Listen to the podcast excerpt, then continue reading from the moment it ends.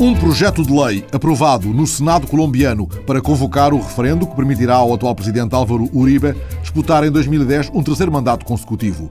Em jornais como o colombiano El Tiempo está o registro do momento em que o Partido Liberal se retirou do debate para não votar o projeto. O Partido Liberal, que é na Colômbia um partido social-democrata, acusa o ministro do Interior de ter negociado com outras bancadas a aprovação do referendo, o que é considerado um indício de votação suja. A bancada do Partido Liberal se retira ante la cantidad de eventos eh, rechazables, podríamos decir, bochornosos es la palabra.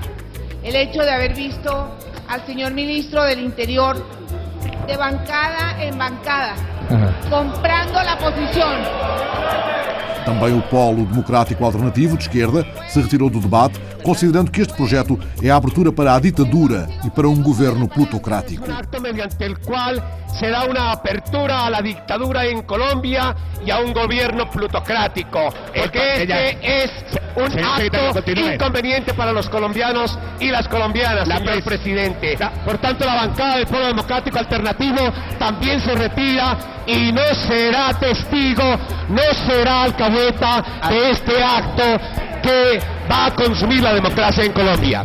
Uma língua global, mas não uma língua da globalização. Foi assim que José Luís Chabrián definiu ontem, numa conferência no Instituto Cervantes de Madrid, o espanhol do futuro imediato, a língua impulsionada pelos hispânicos dos Estados Unidos, mas ameaçada pelos internautas chineses. O presidente da Comissão Executiva do Grupo Prisa lembrou que só nos Estados Unidos haverá 52 milhões de falantes do espanhol em 2012, mas que isso não garante um papel dominante na globalização. Se a globalização é sinónimo de internet, ou vice-versa, disse Chabrián, Há na China 400 milhões de computadores e 180 milhões de internautas. Que se passará? Perguntou Sebrián, e a pergunta está na edição eletrónica do país. Que se passará se, como dizem algumas previsões, a China se converter em 2024 na primeira economia mundial?